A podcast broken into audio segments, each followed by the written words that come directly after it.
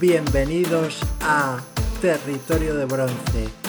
el nuevo podcast sobre la Segunda División B Pro, también conocida como Primera División Real Federación Española de Fútbol. Muy buenas amigos, un placer como siempre estar aquí al otro lado con todos vosotros, manteniéndoos informados de la actualidad de la Segunda División B. Vamos a hacer en este podcast un repaso o análisis a cómo le ha ido en la jornada 3 a los distintos equipos que están luchando por acceder a la segunda división B Pro. En el grupo 1 tenemos que el Deportivo de La Coruña ganó 2-1 al Numancia en un partido muy disputado, con polémica, un penalti por unas manos, de esas que unas veces se pitan y otras no, y el problema con esto es que no haya un criterio unificado. Si siempre se pitaran ese tipo de manos, pues nos evitaríamos tanta polémica. Y luego también hubo una expulsión a un jugador del Numancia que no era el jugador que había cometido la falta, sino que fue otro de sus compañeros, con lo cual un partido donde el arbitraje dejó bastante que desear en líneas generales. Tras este resultado, el Deportivo de La Coruña se mantiene primero con 35 puntos, mientras que el Numancia queda tercero con 31. Eso sí, a solo dos puntos del Racing de Ferrol, que fue capaz de ganar al Marino del Banco en Ferrol por dos goles a cero, en un buen partido del conjunto ferrolano, que como acabamos de comentar, tiene 33 puntos. El Marino del Banco es colista con solo 23 y ya no tiene opciones de, de poder llegar a la Pro. El otro partido del grupo 1 fue el Compostela 1, Langreo 1, un resultado que no termina de convencer a ninguno de los dos conjuntos, puesto que el Compostela se queda quinto con 27 a 6 del Racing de Ferrol, que es el equipo que ocupa la segunda plaza de Segunda B Pro, y el Langreo está con 29 puntos cuarto y está a 4 del Racing de Ferrol, también parece complicado que consiga meterse. En el grupo 2, ¿cómo están las cosas ahora mismo. El Real Unión de Irún se encuentra ya clasificado para disputar el año que viene la segunda B Pro Primera Real Federación tras ganar en su partido al Club Deportivo Ebro por 3-0. Tiene un coeficiente de 1,83 el equipo Irundarra, mientras que el Club Deportivo Ebro es tercero con un coeficiente de 1,38 y todavía está bastante lejos del Racing de Santander. Da la impresión de que la segunda plaza va a ser para el Racing, un Racing que no jugó su partido contra el Osasuna B, puesto que tenía el conjunto santanderino algunos casos de contagios de COVID y por eso pues no se pudo celebrar el encuentro que ha sido aplazado. El equipo santanderino que ve como el Club Deportivo Ebro no es capaz de recortar la distancia y sigue segundo con 1,71 de coeficiente. Por otra parte, también mencionar que el Arenas de Guecho era el equipo que descansaba esta jornada, un Arenas de Derecho que va quinto con 1,32 puntos de coeficiente, el Osasuna B cuarto con 1,35. Y como hemos comentado antes, la impresión que nos da es que el Racing va a ser el equipo que acompañe al Real Unión de Irún el año que viene en la segunda B Pro Primera Real Federación. En el grupo tercero se ha producido también el aplazamiento de un partido, en este caso el encuentro entre Llagostera y La Nucía por casos de COVID en el equipo alicantino. Sí se llegaron a jugar el Jed Sportiu 0, Atlético Levante 0, un resultado que sitúa al equipo ilerdense en la tercera plaza con 1,41 de coeficiente. Le permite empatar con el Badalona que descansó esta jornada. Y el Atlético Levante es sexto con 1,24 puntos de coeficiente y parece complicado que consiga meterse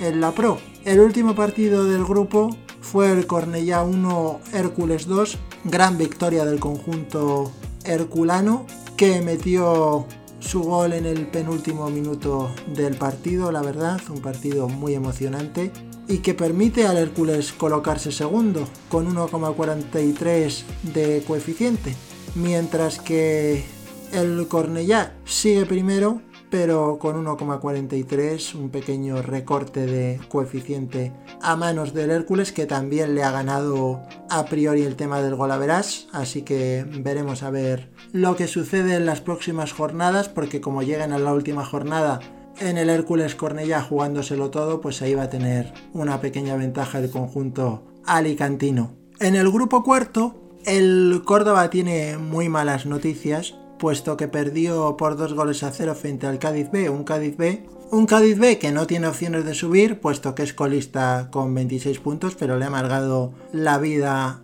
al equipo cordobesista, que se queda cuarto con 30 puntos y a 4 puntos del Sevilla Atlético, que es el que marca puestos de playoffs. Un Córdoba que hay que recordar, como os informábamos en nuestro Twitter, que acaba de destituir en el día de ayer a Pablo Alfaro y lo ha sustituido por Germán Crespo, actual técnico del Córdoba B. Un Sevilla Atlético que perdió 3-1 frente a la Real Balompédica Linense, una balona que se pone primera con 37 puntos, primera en solitario porque antes compartía el puesto con el filial sevillista y un gran partido de la, de la balona, sin lugar a dudas que está haciendo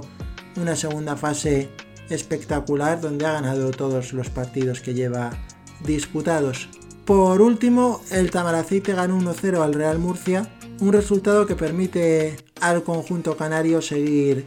creyendo se sitúa tercero con 31 puntos a solo 3 del puesto de playoff, del segundo puesto de Sevilla Atlético, mientras que el Real Murcia ya lo tiene prácticamente imposible para conseguir acceder a la segunda B Pro. Con esta derrota es quinto con 28 puntos. Para terminar este interesante repaso a la jornada 3, vamos a deciros cómo está la situación en el grupo quinto. Un grupo quinto donde hay que destacar por encima de todo la gran victoria del villanovense en el campo del Rayo Majadahonda por 0-2 en un partidazo del conjunto de Villanueva de la Serena que estuvo sensacional la verdad. Con este resultado el villanovense empata al Atlético Baleares con 33 puntos en la segunda plaza, mientras que el Rayo Majadahonda sigue líder pero con 34 puntos, con lo cual se le acercan peligrosamente el resto de, de rivales y en este grupo quinto parece que va a haber emoción hasta el final. Por su parte, el Atlético Baleares ganó 2-1 al Mérida, un buen resultado para el conjunto mallorquín, que comparte la segunda plaza con el villanovense y echa por traste las opciones del Mérida, que ya lamentablemente no podrá estar en la segunda B Pro la temporada que viene. El último resultado del grupo ha sido el Navalcarnero 0 Don Benito 0, ya sin opciones ambos conjuntos, el Navalcarnero es colista con 21 puntos y el Don Benito quinto con 25. Así que con este último grupo damos ya por finalizado el resumen análisis de los clubes que están luchando para acceder a la primera Real Federación Segunda B Pro. Esperamos que os haya gustado este podcast. Y nada, comentaros brevemente que próximamente vamos a sacar un podcast en el cual os daremos nuestra opinión, por un lado sobre la nueva Segunda B Pro y también hablaremos de cómo está el fútbol actualmente, cómo vemos el tema de la Superliga, bueno, un poco, un poco de todo.